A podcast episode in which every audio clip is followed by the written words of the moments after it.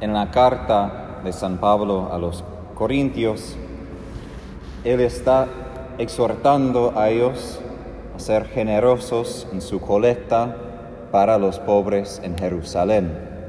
En los Hechos de los Apóstoles hace referencia que hubo unos profetas que habían profetizado que iba a venir una hambruna para Judea, para alrededor de Jerusalén. Y cuando Pablo había visitado Jerusalén para asegurar que los gentiles, los paganos, no tienen que seguir la ley de Moisés, le dieron la mano, pero le dijeron, tienes que cuidar a los pobres. Él dijo, sí, eso es lo que estoy haciendo. Y parte de lo que Pablo está haciendo es colectar ese dinero y él envía ese dinero de vuelta a Jerusalén y eso es parte de la razón que al fin él va a ser arrestado y así empieza su camino hacia Roma, porque llevó ese dinero y mientras tanto lo arrestaron en el templo, etc. Parte de lo que Pablo dice en griego no se capta tanto en inglés, porque parte de lo que Pablo dice sobre esa colecta por los pobres es que es parte de su liturgia.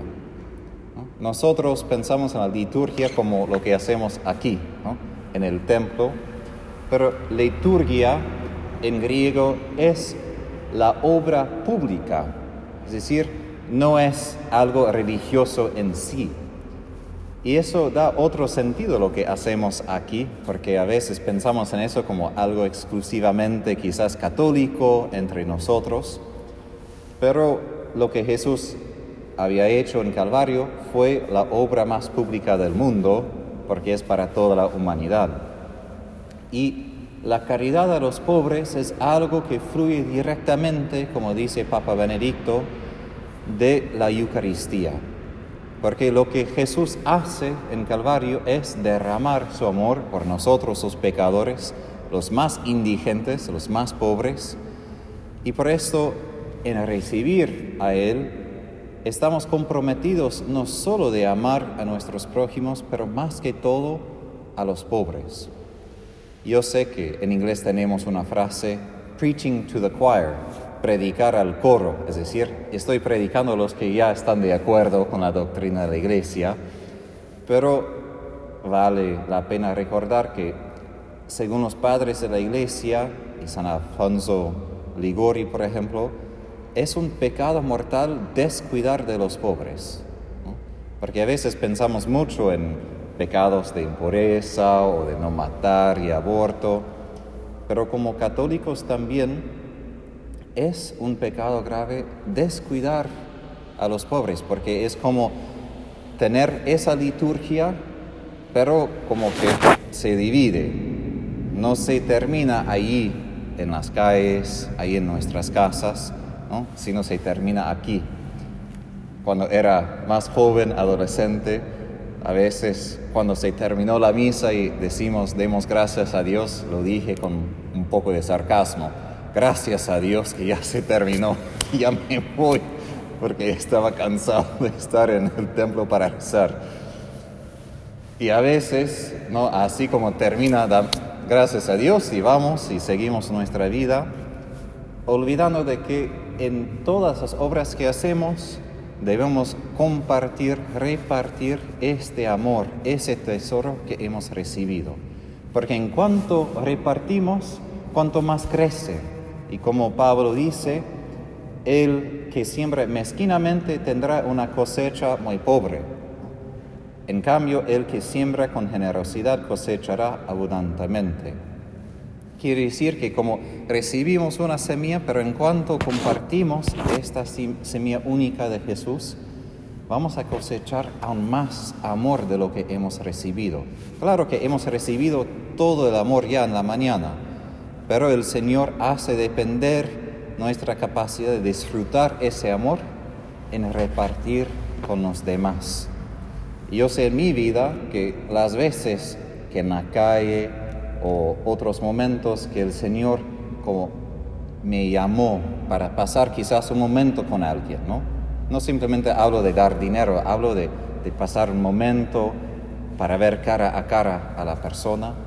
Las veces que como no tengo otras cosas o estaba un poco incómodo, me di cuenta después con mucho dolor que había faltado y no podía como disfrutar de esta paz, de este amor de Jesús y descuidar a esos hermanos, aún un hermano desconocido. Y esto es como la paradoja de la vida espiritual, que en cuanto se comparte, crece, porque en la vida material, en cuanto quiero poseer, tengo que guardar, ¿no? Porque si comparto mi pan, tengo menos pan. Pero con Jesús, en cuanto más comparto, cuanto más voy a disfrutar de su amor. Y Jesús nos da el desafío en el Evangelio de vivir según la fe de que Dios siempre es más generoso de lo que podemos imaginar. Otra frase que tenemos en inglés que no se traduce fácilmente, God cannot be done and outdone in generosity. No podemos sobrepasar a Dios en la generosidad.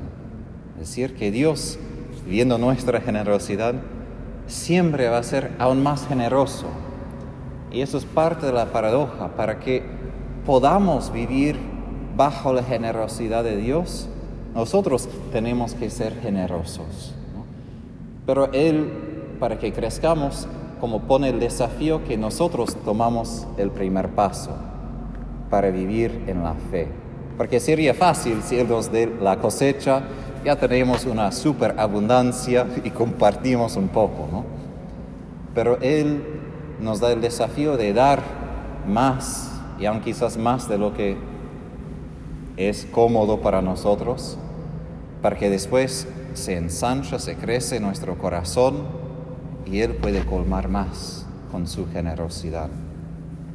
Y lo que Jesús dice sobre su Padre, el Padre que ve en lo secreto, es bien importante, porque no se mide nuestra generosidad según las acciones externas, sino según lo que el Señor ve en nuestro corazón.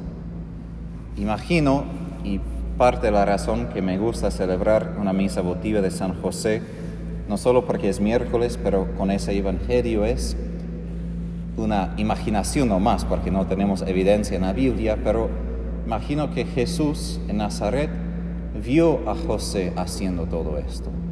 Vio a San José compartiendo la obra de sus manos, un hombre realmente pobre de lo que sabemos del Evangelio, porque cuando fue a Jerusalén ofreció la ofrenda de los pobres, no de las personas normales. ¿no? Tórtola fue por los que no podían gastar ni un poco de dinero. Pero Jesús vio a su Padre, a San José, de este modo que Él vivía en lo secreto haciendo la voluntad de Dios. Y eso es lo que hace la diferencia. Así termino. Papa Francisco en su carta sobre San José dijo que la historia del mundo depende mucho más no de los líderes frente de las televisiones, sino de las personas desconocidas, sin nombre, miles, millones de personas que cumplen trabajos de servicio, que ayudan a los demás y jamás se reconocerá su nombre frente de los demás. Pero el Padre que ve en lo secreto sí sabe y sí va a recompensar. Y eso es nuestro desafío hacer esa voluntad no esperando el premio ya ahora, ya en lo que los demás pueden hacer, sino sabiendo que Dios lo ve. Y hasta tal punto que entre los santos, por ejemplo, San José ni tiene tumba, ni tiene reliquias. Hay tradición que fue asunto al cielo, como María. No sabemos exactamente, pero aún su tumba no sabemos, ni recibe ese honor y eso me hace pensar en los cartuzos, los cartujos, perdón, que en sus tumbas las piedras ni tienen nombre, solo tiene un cartujo. La idea siendo que Dios los conoce y Dios les concederá su premio, Y no importa que nosotros pensemos bien de esos santos o no.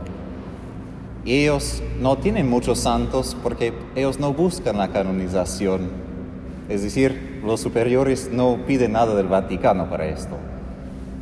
Pero en cielo vamos a ver cuántos cartujos santos están porque ellos vivían bajo la mirada del Padre que mira en lo secreto y fueron completamente generosos según la fe. Pidamos que San José interceda por nosotros para que vivamos según esta fe, cumplamos esa voluntad de Dios con generosidad y podamos recibir ese premio de su amor que recibimos en Jesús en esta misa.